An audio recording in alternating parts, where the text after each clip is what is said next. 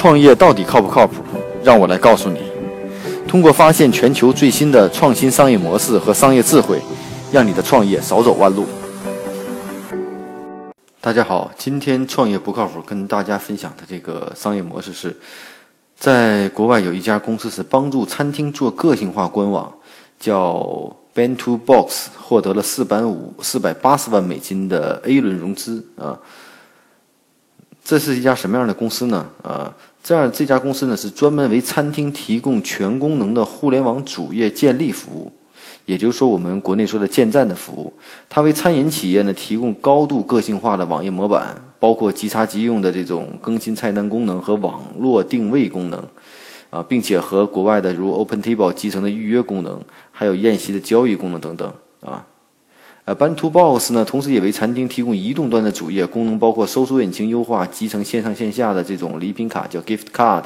销售活动门票，还有管理项啊管理款项合约等等啊。那目前呢，纽约的很多知名餐厅都已经使用了 b a n t o Box 的这种服务啊。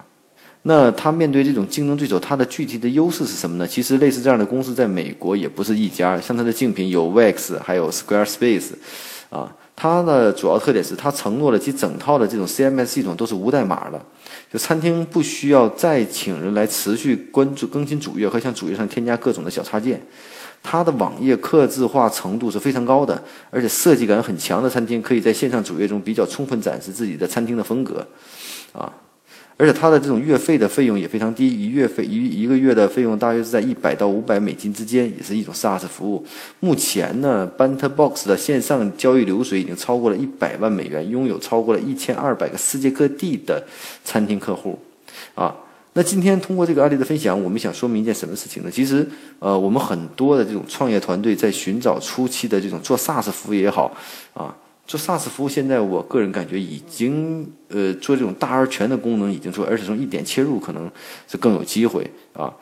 帮餐厅做个性化官网，其实我们听起来无非就是帮餐厅做这种建站的这种功能啊，做它的这种各种的这种呃定位的这种功能。啊，那实际上这些功能我们是到底做的足够精准，还是提供了很复杂的一些我们不是特别愿意考虑的功能？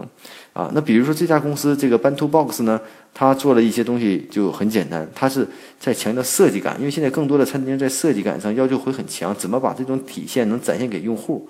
啊，好比我再给大家举个例子，其实我在我记得在杭州，呃，有一次吃饭，发现了一个餐厅去点餐的时候，他们的点餐的菜谱上是。可以看见视频啊，他把视频放到了菜谱上，给人非常直观的想法和看法。看到那种菜做的过程中的那种感觉，让你有一种想点菜的冲动。所以呢，我觉得在任何一个细分的领域，其实我们做各种的系统都是有都是有这种机会的。因为随着餐厅也好，他们的需求的发生变化，那可能我们提供系统的功能也要发生变化。那可能从最初的。帮助餐厅做一些 POS 啊、收银呐，甚至客户的一些系统以外，我们更多的要体验它的服务感觉。那是不是在线上，不是仅仅搭一个简单的网站，而是这个网站做完了以后，要能帮助他能够带来更多的用户啊？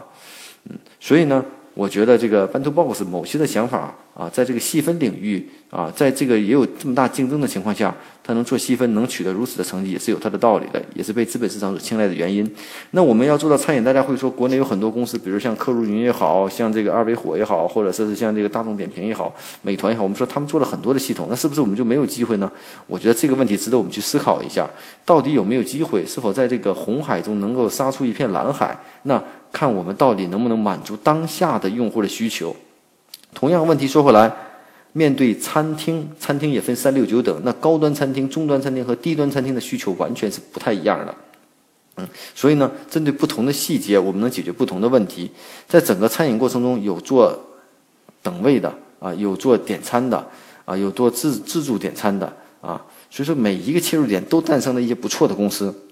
那是否在现在我们还能找到一些更好的切入点啊，进入这个行业呢？因为这个行业足够大。啊，所以我觉得在这方面值得我们去思考啊。所以说，我们不知道未来的 b a n t Boss 能做到什么程度，但是我们感觉到整体的这种在细分的，在整体的红海中的细分市场中去做自己特色的东西，并被市场认可，我觉得